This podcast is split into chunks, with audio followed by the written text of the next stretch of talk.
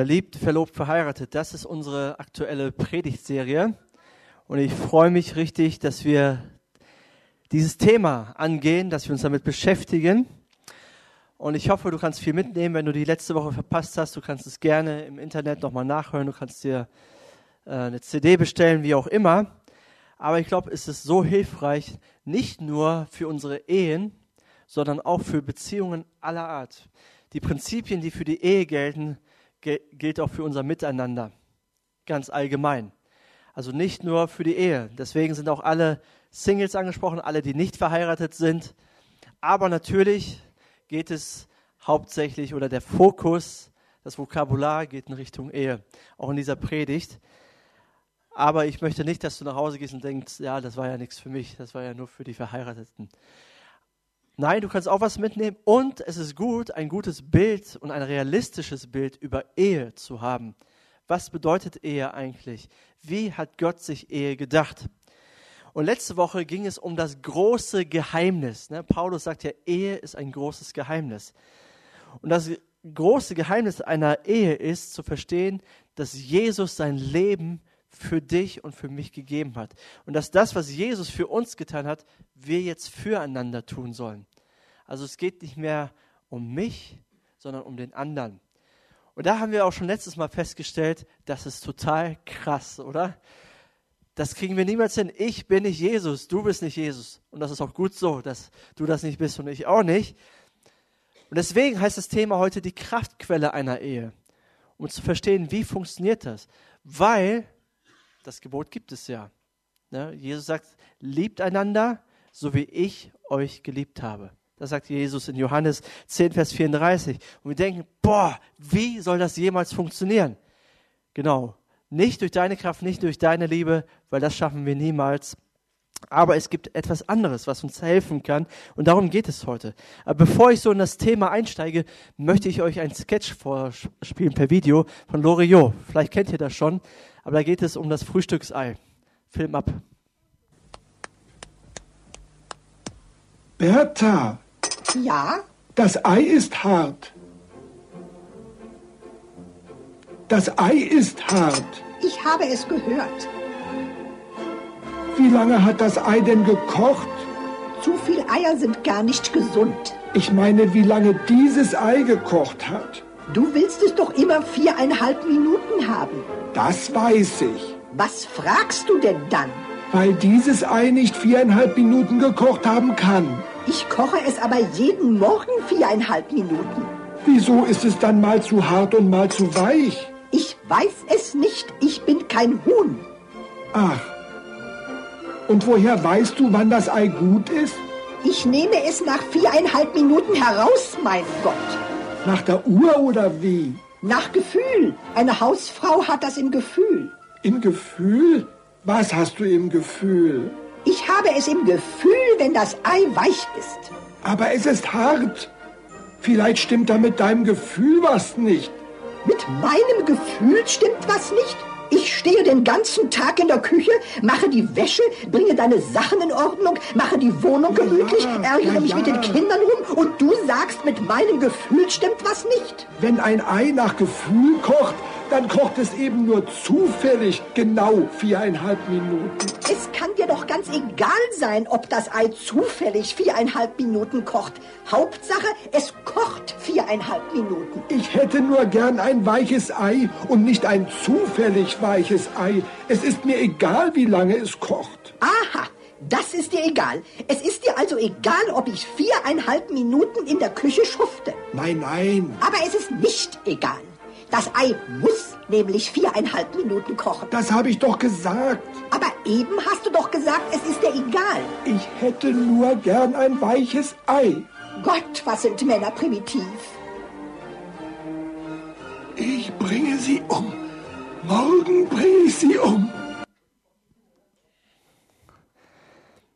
als ich gerade mit meiner Frau im Bistro gesprochen habe, hat sie gesagt, wenn du das gemacht hättest, hätte ich dir den Hals umgedreht. Mir ist mein Ei auch sehr, sehr wichtig. Samstagmorgens, es muss schön cremig sein, nicht viereinhalb Minuten, sondern sieben Minuten. Aber diese Diskussion hätte es bei uns nicht gegeben. Da hat sie gesagt, geh nach Hause, koch dir dein Ei selber, ja. Was für ein super Ehemann, oder? So ist es doch richtig gut. Ich möchte auf einen Ausschnitt in dem Video zu sprechen kommen, da wo die Frau richtig hysterisch wird und äh, ihm dann an den Kopf wird, wirft, was ist eigentlich los mit dir? Ich stehe den ganzen Tag in der Küche, ich mache alles für dich, ich mache die Wäsche, ich ärgere mich mit den Kindern herum, ich mache die Wohnung gemütlich und du sagst mir, mit meinem Gefühl stimmt etwas nicht.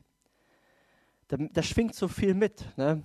Schwingt so viel Verletzung, so viel, ja, so viel Müdigkeit mit, so viel, oder man merkt einfach, sie bekommt nicht so viel Zuspruch zu Hause, nicht so viel Anerkennung, keine Wertschätzung. Er sieht sie nicht. Sie denkt, sie opfert sich auf für die Familie und ihm ist ein blödes viereinhalb Minuten Ei wichtig. Meine Güte, gibt es nichts Wichtigeres auf der Erde. Und sie, sie sagt nichts wahrscheinlich die ganze Zeit, sie frisst alles in sich hinein und dann bricht das irgendwann aus. Ne? Und dann kommt es zu diesem Streit. Kennst du dieses Phänomen zu Hause auch? Ich meine, vielleicht kochst du den ganzen Tag, bemühst dich und willst etwas Gutes tun und dein Ehepartner oder der einzige, das einzige Kompliment, das du bekommst, ist ein Rülpser von deinem Ehepartner. Ne? Oder nur rumgemäht, ah, das hättest du aber so oder so machen können. Und das frustriert doch, oder? Oder du beschäftigst dich den ganzen Tag mit den Kindern, bemühst dich, dass alles äh, so seinen Weg läuft. Und dein Mann, nehmen wir mal an, kommt nach Hause, sieht das ganze Chaos ne, und sagt dir einfach, was ist das denn hier für ein Saustall? Kannst du hier nicht mal aufräumen oder so? Boah, versteht man die Welt nicht mehr. Oder als Mann versuchst du deinen Job gut zu machen, du versuchst äh, ja, dich um die Kinder zu kümmern, du, du räumst auf und du machst mit, du bist aufmerksam, aber eigentlich willst du eine Belohnung dafür. Eh, wie auch immer die Belohnung aussieht, aber du willst irgendwann, du willst ein Kompliment dafür haben oder du willst einen freien Abend mit deinen Kumpels haben. Irgendwie musst du deine Frau herumkriegen. Ich weiß nicht, aber das Problem in dem Video sind beide. Beide sind das Problem. Und oft ist es nämlich so, wir tun etwas, aber wir erwarten etwas dafür zurück. Ja, die Frau hatte die ganzen Dinge getan, aufgeräumt, gekocht, gemacht und getan, aber eigentlich hat sie erwartet, dass er sie wertschätzt. Und ich bin nicht gegen Wertschätzung. Wertschätzung ist so wichtig für die Ehe. Darum ging es ja auch letzte Woche. Aber aus welchen Motiven mache ich etwas? Und der Mann ist einfach nur stumpf. Ne? Der, der blickt es einfach nicht. Und wir tun oft Dinge nicht selbstlos, nicht aus Liebe. Und Jesus sagt euch, ich gebe euch ein neues Gebot, liebt einander, ihr sollt einander lieben, wie ich euch geliebt habe. Das ist der Standard. Das haben wir letzte Woche schon gehört. Jesus hat alles gegeben.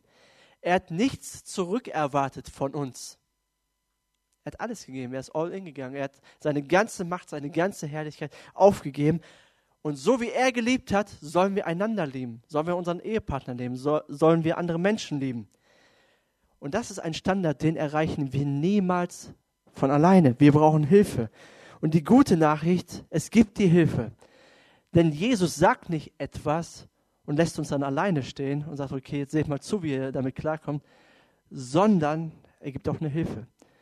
Und gleich von Anfang an gesagt, wir werden es nie in Perfektion schaffen, aber wir können an uns arbeiten und in die richtige Richtung gehen. Und darum geht es mir heute, dass unsere Beziehungen in die richtige Richtung gehen. Und ich möchte euch vier Stichpunkte mitgeben, die uns helfen, so zu lieben, wie Jesus uns geliebt hat. Und ich sage schon mal von vorne weg, das ist ganz schön anstrengend, ja, oder das wird dich ganz schön herausfordern, weil mich hat es herausgefordert und fordert es immer wieder heraus. Und das erste Wort ist Demut. Demut ist so wichtig für eine Beziehung. Ich möchte euch einen Vers lesen von Paulus. Er hat ein Kapitel der Liebe geschrieben. Er hat mal diese Liebe, von der Jesus spricht, mal näher beschrieben. Was ist Liebe eigentlich? Und in 1. Korinther 13, Vers 4 und 5, da sagt er folgendes. Er sagt, Liebe ist geduldig, Liebe ist freundlich, sie kennt keinen Neid, sie spielt sich nicht auf, sie ist nicht eingebildet, Sie verhält sich nicht taktlos. Sie sucht nicht den eigenen Vorteil. Sie verliert nicht die Beherrschung. Sie trägt keinem etwas nach. Kurz, Liebe ist demütig. Liebe ist Demut. Und das Gegenteil von Demut ist Stolz, ist Egoismus, ist Ich-Bezogenheit. Liebe ist genau das Gegenteil von Ich-Bezogenheit, sagt Paulus. Ne, Paulus würde sagen, in 1. Korinther 13, Vers 4 und 5, wenn er über Ich-Bezogenheit spricht, würde er sagen, Ich-Bezogenheit ist ungeduldig, Ich-Bezogenheit ist unfreundlich, Ich-Bezogenheit ist neidisch, Ich-Bezogenheit ist angeberisch, Ich-Bezogenheit ist eingebildet, Ich-Bezogenheit ist taktlos, Ich-Bezogenheit sucht immer seinen eigenen Vorteil, Ich-Bezogenheit verliert die Beherrschung, Ich-Bezogenheit trägt immer etwas nach und kann nicht vergeben. Genau das Gegenteil. Und das macht Beziehungen kaputt. Das macht Ehen kaputt. Und deswegen kriselt es. Und das Problem ist, Ich-Bezogenheit erkenne ich nicht selber. Das ist so ein blinder Fleck, den wir alle haben. Wir erkennen das nicht, dass wir ich-bezogen leben. Uns muss es gesagt werden. Und das Interessante ist, in einer Ehe ist es so, man erkennt sofort, das Erste, was man erkennt, ist, dass, dein, dass der Partner ich-bezogen ist, egoistisch ist. Das Zweite, was man dann feststellt, ist, der, der Partner, oder man stellt fest, dass der Partner genau dasselbe über dich erkannt hat, dass du auch egoistisch bist. Und das Dritte, was man dann feststellt, ist, dein Partner ist egoistischer, oder du denkst, dein Partner ist egoistischer als du selbst. Ich bin zwar egoistisch, ja, das stimmt, aber der ist oder die ist noch egoistischer. Und dann rechtfertigen wir unseren Egoismus. Und das Problem ist, wie reagiert ein Mensch auf Ich-Bezogenheit? Ungeduldig, taktlos, gereizt. Weil ein Mensch mag es nicht, wenn der andere nur an sich denkt. Also ich mag das nicht. Wenn ein Mensch nur um sich selber kreist, nur um seine, seine Probleme und um sein Glück und all die Dinge, da kriege ich so einen Hals. Aber das ist umgekehrt genauso. Und wir merken es nicht. Und das ist ein Problem für Ehen und für jede andere Beziehung auch. So gehen Beziehungen kaputt. Wie können wir uns dem stellen? Was können wir tun? Paulus sagt in 2. Korinther 5, Vers 15, er sagt, und Jesus ist deshalb für alle gestorben, damit die, die leben, nicht länger für sich selbst leben, sondern für den, der für sie gestorben und zu neuem Leben erweckt worden ist. Was sagt er? Jesus ist gestorben, damit du, damit ich nicht mehr für mich selber leben muss. Das ist das Kernproblem von uns Menschen. Das ist das Wesen von Sünde. Wenn du noch nie gewusst hast, was Sünde ist, Sünde ist einfach ich bezogen zu sein, für sich selbst zu leben. Und Jesus ist gekommen, er ist gestorben, er ist auferstanden, um uns frei davon zu machen, zu sagen, du musst nicht mehr für dich selber leben, du musst dich nicht mehr um dich selbst kreisen, sondern du kannst jetzt für mich leben und Menschen lieben. Das ist das Problem der ganzen Menschheit. Deswegen musste Jesus kommen. Und das Ding ist, und das Problem ist, diese Ich-Bezogenheit, damit hat jeder von uns ein Problem. Da muss man kein Prophet sein und kein Psychologe und so weiter. Das ist einfach von jedem, von mir auch, von allen. Und Ich-Bezogenheit lauert immer vor meiner Herzenstür. Das ist ein Kampf, den wir erst gewinnen, wenn wir im Himmel sind, komplett gewinnen, ja. Solange wir auf Erden sind, werden wir immer damit zu kämpfen haben. Müssen wir uns immer wieder korrigieren lassen müssen wir immer wieder auf den richtigen Weg kommen. Die Ich-Bezogenheit ist nur so ein Zentimeter von deinem Herzen entfernt. Wenn du denkst, okay, jetzt hast du es im Griff, jetzt bist du so freundlich, bist du, ja, hast du die Liebe, die Jesus auch hat für andere, ja, die hast du, du hast es begriffen, bist du schon kurz davor, wieder zu fallen. Damit müssen wir jeden Tag zurechtkommen. Aber das Gute ist, oder um damit zurechtzukommen, müssen wir uns einfach dessen bewusst sein, dass es ein Problem ist in unserem Leben. Wir müssen aufmerksam durch die Welt gehen und sagen, okay, das ist ein Problem von mir und daran muss ich kämpfen, daran muss ich arbeiten, das muss ich immer wieder vors Kreuz bringen, das muss ich immer wieder selbst kreuzigen und sagen, Jesus, vergib mir, dass ich so oder so reagiert habe. Prüf dich jeden Tag selbst. Das zweite Wort, was so wichtig ist für Beziehungen, ist Heilung. Heilung. Sag mal Heilung. So, was meine ich mit Heilung? Jeder Mensch, das ist jetzt keine, keine besondere Erkenntnis, aber jeder Mensch bringt, bringt seine Biografie in eine Beziehung mit. In eine Ehe, in eine Freundschaft. Jeder bringt sich selber mit. Und weil du dich selber mitbringst, ist Chaos, ja? Es sind Konflikte, die gelöst werden müssen. Und jeder bringt auch seine Wunden und seine Verletzungen mit, die er erlitten hat. Ne, viele kommen mit tiefen Wunden auch in eine Ehe und sie wurden entweder hinzugefügt durch einen früheren Partner, durch die Eltern, durch andere Menschen und haben es noch nicht bearbeitet und kommen dann in eine Beziehung und merken auf einmal irgendwie, das funktioniert irgendwie nicht.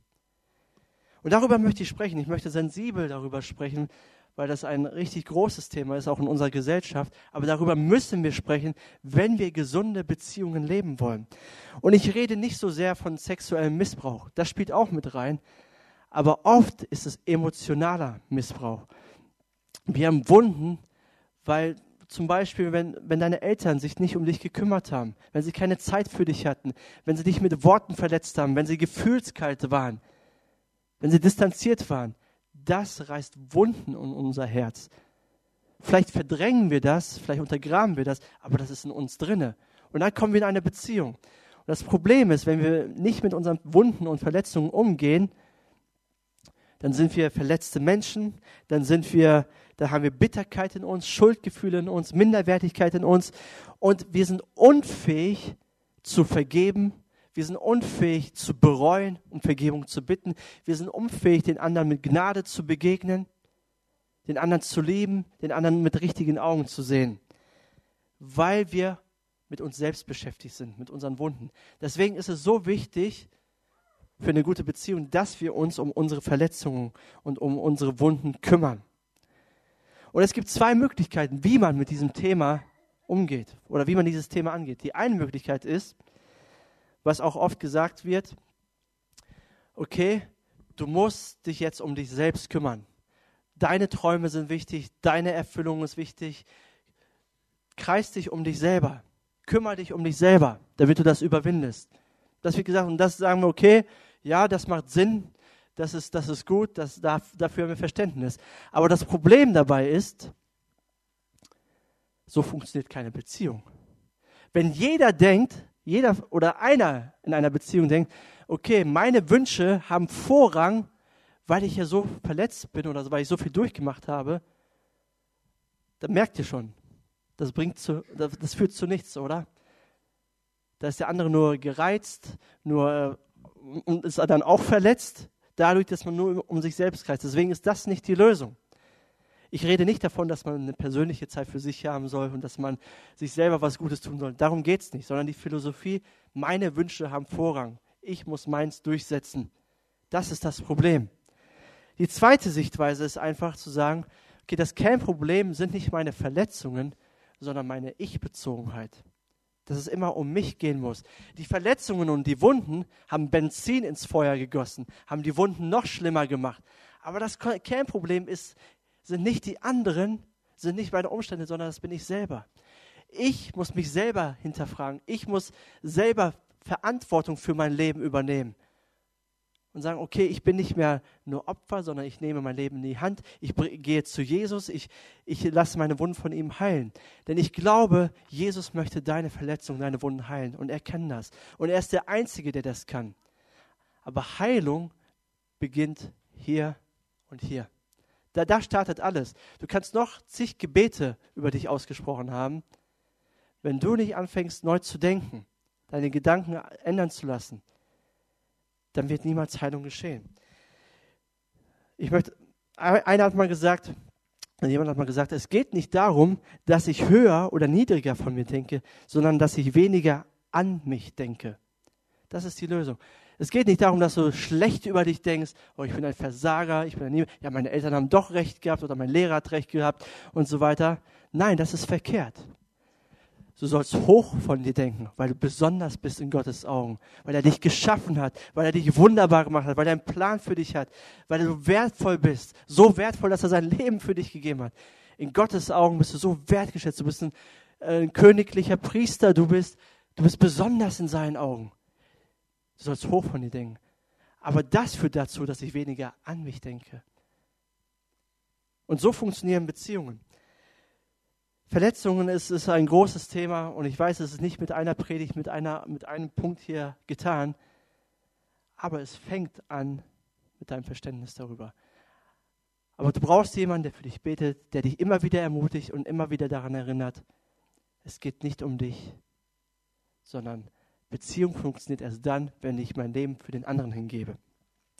Okay, das schaffen wir aber nicht aus eigener Kraft. Das schaffen wir nicht, also aus eigener Motivation, vielleicht ein, zwei Tage, aber dann fallen wir wieder zurück. Deswegen brauchen wir jemanden, der uns hilft. Deswegen brauchen wir Kraft. Und das ist der dritte Punkt. Das ist der Heilige Geist. Wir sind ja im Epheser Kapitel 5. Da, da geht es ja um die Ehe. Da ging es auch letztes Mal schon um die Ehe und Paulus beschreibt das. Aber was wir vergessen ist, dass Paulus den Heiligen Geist und die Ehe miteinander verbindet. Beides gehört zusammen. Und das möchte ich jetzt lesen. Epheser 5 ab Vers 18. Dort heißt es, und trinkt euch keinen Rausch an, denn übermäßiger Weingenuss führt zu zügellosem Verhalten. Dann sagt er, lasst euch viel mehr vom Geist Gottes erfüllen. Ermutigt einander mit Psalmen, mit Lobgesängen und von Gottes Geist eingegebenen Liedern. Singt und jubelt aus tiefstem Herzen zur Ehre des Herrn und dankt Gott, dem Vater, immer und für alles im Namen von Jesus Christus, unserem Herrn. Und dann fängt Paulus an, kommen auch noch gleich zu, über die Ehe zu sprechen. Deswegen ist der Heilige Geist oder die Erfüllung mit dem Heiligen Geist, und ich äh, definiere das gleich nochmal, aber das ist so wichtig für eine gute Ehe. Das ist die Kraftquelle für eine gute, lebendige, für eine, ja, für eine andauernde Ehe. Paulus geht davon aus, dass beide Partner sich immer wieder neu vom Heiligen Geist füllen lassen, dass ihr Tank immer wieder neu gefüllt wird vom Heiligen Geist. Weil nur mit seiner Kraft lassen sich die Herausforderungen der Ehe meistern. Wofür ist der Heilige Geist da? Der Heilige Geist ist für viele Dinge da. Und ich kann jetzt nicht alles beleuchten. Dazu wird es eine separate Predigtserie geben. Aber Jesus hat uns das mal erklärt. Jesus ist der Erste, der über den Heiligen Geist gelehrt hat. Und in Johannes 14, Vers 17 und 26 sagt er Folgendes. Jesus sagt, er wird euch den Geist der Wahrheit geben, den die Welt nicht bekommen kann, weil sie ihn nicht sieht und nicht kennt. Aber ihr kennt ihn, denn er bleibt bei euch und wird in euch sein der Helfer, der Heilige Geist, den der Vater in meinem Namen senden wird, wird euch alles weitere lehren und euch an alles erinnern, was ich euch gesagt habe. Was bedeutet das? Die erste Aufgabe des Heiligen Geistes ist es, die Bedeutung von Jesus Christus in deinem Herzen groß zu machen. Sein Wirken, sein Reden, das, was er für dich getan hat, dass es in deinem Herzen lebendig ist und eine Realität ist dass es nicht nur Kopfwissen ist, weil das Evangelium kann man eigentlich leicht mit dem Kopf verstehen, was Jesus getan hat. Das, wieder, das sagen wir ja jede Woche, das wiederholen wir. Aber wenn es keine Realität ist in meinem Herzen, dann hat es auch keine Kraft.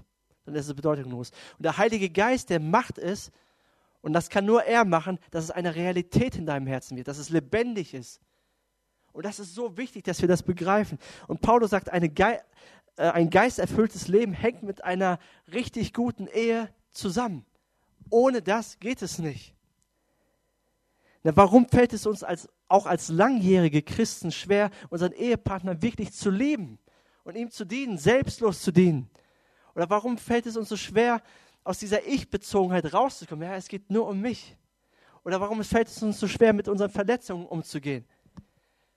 Weil wir das Evangelium vielleicht hier begriffen haben, aber es ist viel zu wenig eine Realität in meinem Herzen. Ich rede von Erfahrung, dass wir das erfahren, was wir hören. Um wirklich Menschen zu dienen und zu lieben, brauchst du den Heiligen Geist, weil er pflanzt dir die Wahrheit des Heiligen Geistes über Jesus in dein Herz ein. Das muss in deinem Herzen, Paulus sagt, der Heilige Geist kreiert ein Lied, schreibt ein Lied in deinem Herzen. Er kreiert Musik in deinem Herzen. Er sagt, er ermutigt einander mit Psalmen, Lobliedern und so weiter und so fort. Und dieses Lied muss in deinem Herzen klingen. Das, was Jesus für dich getan hat, dass er dich liebt, dass du persönlich gemeint bist. Und das gibt dir Kraft dafür, andere zu dienen.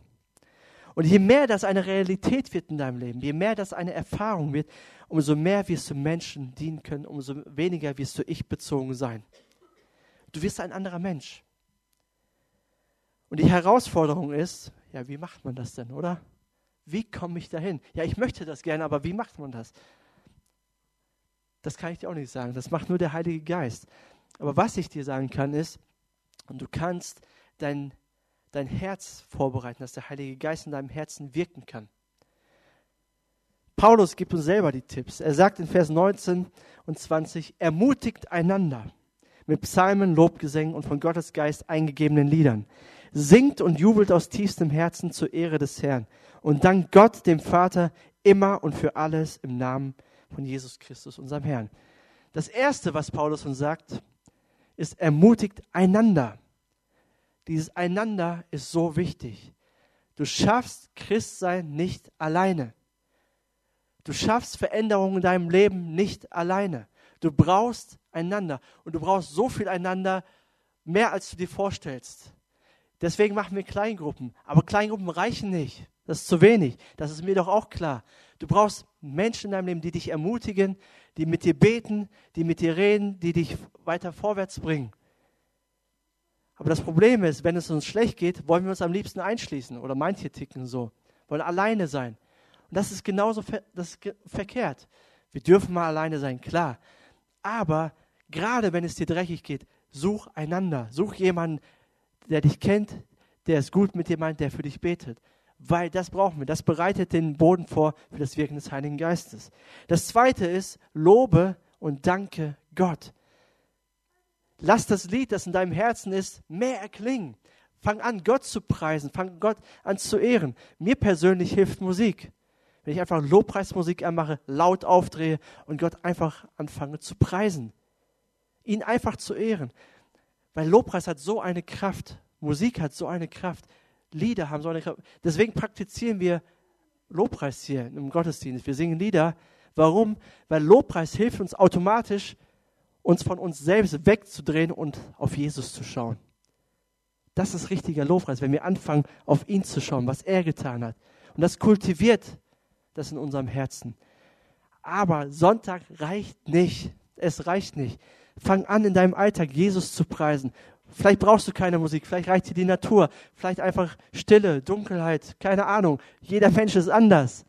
Aber finde deinen Weg. Wichtig ist, dass du anfängst, Gott zu preisen, ihn zu ehren und fang an, ihm zu danken, Danke zu sagen. Ich habe es mir zur Gewohnheit gemacht, dass ich am Ende des Tages immer fünf Punkte aufschreibe, für die ich dankbar bin, für diesen Tag. Das werde ich heute wieder machen. Wofür bin ich dankbar am heutigen Tag? Dann reflektiere ich meinen Tag, was habe ich so erlebt, welchen Menschen bin ich begegnet, was habe ich so erfahren. Und dann schreibe ich fünf Dinge auf, für die ich dankbar bin. Und es ist fast immer was anderes. Manchmal wiederholt sich das, aber ich bin spezifisch dankbar für das, was ich an diesem Tag erlebt habe. Und wisst ihr, was das mit mir macht? Ich sehe die positiven Dinge. Das Negative habe ich gar nicht im Fokus, weil ich bin dankbar für das, was Gutes passiert ist. Und das lenkt meinen Blick weg von dem, was nicht so gut war. Und man hat immer etwas Gutes, wofür man dankbar sein kann. Vielleicht sind es nicht fünf Dinge, vielleicht nur drei oder zwei. Aber Lass dein Fokus auf den guten Dingen sein. Und das mach regelmäßig. Und das bereitet den Boden vor, dass der Heilige Geist dich erfüllen kann. Amen. Glaubt ihr das auch? Das ist wirklich gut. Probier es einfach aus. Du musst es einfach ausprobieren. Ich kann es zwar sagen, aber wenn du es nicht ausprobierst, wirst du es niemals selber erfahren. Aber es ist so, so hilfreich. Der vierte Punkt für eine richtig gute Ehe, eine richtig gute Beziehung ist Unterordnung. Das ist nicht ein gutes deutsches Wort, das man so gerne hört. Unterordnung. Ich lasse mir von keinem was vorschreiben, ja, ich ziehe mein Ding durch. Aber Paulus sagt, das ist so wichtig für eine Beziehung. Ordnet euch einander unter, tut es aus Ehrfurcht vor Christus, sagt er in Vers 5, Vers 21. Aber ich glaube, Unterordnung ist für uns kein Problem, wenn wir vom Heiligen Geist erfüllt sind. Weil Paulus geht davon aus, wenn du vom Heiligen Geist erfüllt bist, wenn die Musik von Jesus in deinem Herzen klingt, wenn du gestärkt, wenn dein Tank voll ist, dann ist es für dich überhaupt kein Problem, dich unterzuordnen. Das Wort unterordnen kommt aus der Militärsprache und meint einen Soldaten, der seinem Vorgesetzten gehorcht. Ja, und ein Soldat hat ja nichts zu melden, oder? Der macht das, was ihm gesagt wird. Also könnte man Unterordnung falsch verstehen. Unterordnung meint einfach, dass du nicht an dich denkst, sondern dass du an deinen Partner denkst. Dass du dir überlegst, okay, wie kann ich meinem Ehepartner, wie kann ich dem Menschen dienen? Wie kann ich meinem Freund dienen, meiner Freundin dienen? Was kann ich tun? Ich will nicht für mich leben, sondern für den anderen. Aber es bedeutet, Unterordnung bedeutet, ich gebe meine Rechte auf, meine Unabhängigkeit auf und mache mich abhängig von dem anderen. Und das ist uns nicht angeboren, mir zumindest nicht, das zu tun. Und daran muss ich mich jeden Tag wieder neu erinnern. Matthias, es geht nicht um dich. Weil, wenn, auch gerade wenn man verheiratet ist, kommt immer diese, alle paar Minuten die Situation oder vielleicht alle paar Stunden die Situation, diene ich meinem Ehepartner jetzt mit Freude oder tue ich es widerwillig? Ich tue es, aber oh, ich könnte den Hals umdrehen oder ich setze meinen Willen durch. Diese Situation kommt jeden Tag, vielleicht alle paar Minuten, alle paar Stunden und du kannst dich entscheiden, was will ich? Ordne ich mich unter? Diene ich meinem Ehepartner mit Freude oder nicht? Aber wenn du voll bist mit dem Heiligen Geist, erfüllt bist, dann tust du das gerne. Dann tust du das einfach gerne. Gott selbst in seinem Wesen, in seiner Person wird es sichtbar. Die Bibel beschreibt Gott als Dreieinigkeit. Gott ist drei Personen, aber sie sind eins. Sie sind doch eins. Es ist ein großes Geheimnis und ich möchte jetzt nicht so sehr die Dreieinigkeit erklären, aber in der Dreieinigkeit sehen wir schön, was Unterordnung bedeutet. Ich habe euch ein Bild mitgebracht, wo man das vielleicht auch gut sehen kann. Das mag ich sehr über die Dreieinigkeit, weil man erkennt, das sind drei verschiedene Persönlichkeiten, haben drei verschiedene Gewänder an, aber sie sind irgendwie zueinander gewandt und verbeugen sich gegenseitig. Seht ihr das? Und in der Bibel finden wir Verse darüber, wie der Vater den Sohn ehrt, der Sohn ehrt den Vater, weil er sich unterordnet unter ihm, und der Heilige Geist verehrt den Vater, verehrt den Sohn. Es ist so ein, so ein Tanz zwischen den dreien. Einer ehrt den anderen, einer ordnet sich dem anderen unter und keiner hat einen Stress damit. Keiner ist beleidigt, keiner ist neidisch und keiner sagt, äh, ich bin aber der Größere und so weiter. Nein, alle drei tun es, alle drei respektieren sich. Und das ist im Wesen Gottes drinne. Das ist das hat Gott von Anfang an so gemacht. Und Gott hat dich und mich nach seinem Bilde geschaffen. Er hat uns ihm ähnlich gemacht. Und es ist in unserem menschlichen Wesen auch verankert, dass wir nicht uns selbst leben, sondern dass wir für Gott leben und für den anderen. Nur durch Sünde ist, wird das kaputt gemacht. Durch Sünde, die in die Welt kam. Durch, unseren, durch unsere Ich-Zentriertheit und so weiter. Deswegen musste Jesus kommen und das erlösen in uns, uns frei machen davon. Aber ein Mensch tut sich Gewalt an, wenn er nur für sich selbst lebt. Er denkt, er tut sich keine Gewalt an. Er denkt, er tut sich was Gutes, wenn er nur sein Glück sucht und seine, seine Karriere, seine, seine Wünsche erfüllen möchte. Denkt er, das ist richtig so. Aber im Endeffekt tut er sich Gewalt an und damit auch allen anderen. Weil wir Menschen sind dazu geboren, um Gott zu ehren, um Menschen zu dienen. Das ist das, was uns ausmacht. Und das müssen wir entdecken und daran müssen wir jeden Tag arbeiten, dass wir das nicht vergessen. Aber es ist der, im Wesen Gottes schon verankert. Und Jesus, der hat das mal so gesagt in Matthäus 16, Vers 25. Er sagt, denn wer sein Leben retten will, wird es verlieren. Wer aber sein Leben um meinetwillen verliert, wird es finden.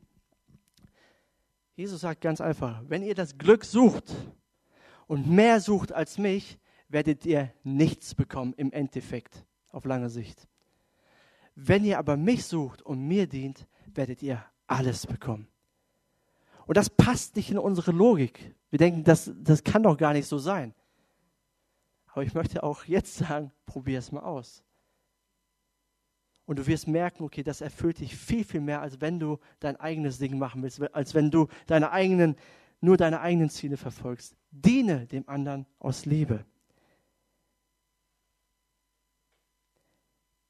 Was passiert, wenn du dich ändern möchtest, aber dein Ehepartner möchte sich nicht ändern? Du hast gesagt, ja, die Predigt ist super, das möchte ich jetzt, ich möchte daran arbeiten. Aber eigentlich ist die Predigt für, mein, für meinen Ehepartner. Der muss das unbedingt hören, oder? Ich bin ja nicht so. Ich möchte dir sagen, gut ist, wenn beide sagen, okay, ich bin gemeint, ich muss an mir arbeiten, ich muss an meiner Ich-Bezogenheit arbeiten, ich muss mich vom Heiligen, Geist erfüllen lassen, ich muss an meinen Wunden, Verletzungen arbeiten. Das ist prima, eine prima Voraussetzung, um gute Beziehungen zu leben. Sei es in deiner Ehe, sei es unter, unter Freunden und in deiner Familie. Dann kann es nur gut werden. Es wird nicht perfekt, aber es ist die, ein Schritt in die richtige Richtung. Wenn ihr euch beide das vornehmt. Wenn nur du dir das vornimmst, ist es auch nicht so schlecht. Weil was passiert dann? Weil du veränderst dich auf einmal. Du bist auf einmal anders. Du äh, reibst nicht jeden Fehler unter die Nase deines Partners, sondern du dienst ihm einfach, du liebst einfach, gibst Liebe. Und auf einmal merkst du, wie Liebe auch deinen Partner verändert. Also wenn beide sich das vornehmen, ist es gut. Wenn du es dir alleine vornimmst, ist es auch nicht so schlecht. Deswegen, Veränderung geschieht immer bei mir selbst. Und oft denken wir, ja, der und der muss das hören. Das ist, eine, das ist eine Lüge. Ich muss es hören. Ich muss es umsetzen. Bei mir startet das. Und ich möchte nochmal zum Schluss auf das Video zu sprechen kommen, was wir gesehen haben. Bei dem Sketch von Loriot. Was wäre in diesem Video anders gelaufen, wenn beide das jetzt gewusst hätten, was ihr jetzt wisst, was wir jetzt wissen? Erstens, es hätte kein Sketch-Video gegeben, weil das dann langweilig wäre. Aber was hätten sie dann gewusst. Sie hätten gewusst und die Frau hätte gewusst, okay, Gott liebt mich. Ich bin angenommen durch ihn. Er füllt mich aus. Er ist alles für mich. Und sie hätte nicht dann gesagt, ich tue doch alles für dich, kannst du mir nicht mal Danke sagen? So nach dem Motto. Das hätte sie nicht gesagt. Sondern sie hätte gewusst, dass sie geliebt ist, angenommen ist, dass sie glücklich und zufrieden sein kann in Gott. Und weil sie weiß, dass ihm ein viereinhalb Minuten Ei wichtig ist, hätte sie ihm ein viereinhalb Minuten Ei gemacht. Nicht nach Gefühl, weil er ein ganz genauer ist, hätte sie das auch nach der, nach der Uhr gemacht. Und hätte es einfach aus Liebe getan, ohne zu murren, ohne nachher Vorwürfe zu machen. Was wäre mit ihm? Hätte er das gewusst, was wir jetzt wissen? Er hätte gewusst, dass er manchmal ein richtiger A ist. Ne? richtig arrogant von oben herab und dass das seine Baustelle ist, dass er daran arbeiten muss, dass er daran was ändern muss. Dafür wäre er sensibel gewesen, okay? Ich würde jetzt am liebsten was sagen, aber ich reiße mich zusammen und ich sage nichts. Ich muss es wieder vor Gott bringen. Und dann hätte er das Ei gesehen, daran geklopft und gemerkt, okay, das Ei ist nicht in Ordnung. Und dann hätte er seine Frau durch die Augen Gottes gesehen und sie einfach, ihr, ihr einfach gefragt, oder sie einfach gefragt, hey, wie war denn dein Tag gestern? Wie war es denn mit den Kindern? Wie wird dein Tag heute? Danke, dass du dich so sehr um unsere Familie kümmerst. Danke, dass du dich um unsere Kinder kümmerst. Du machst das so gut.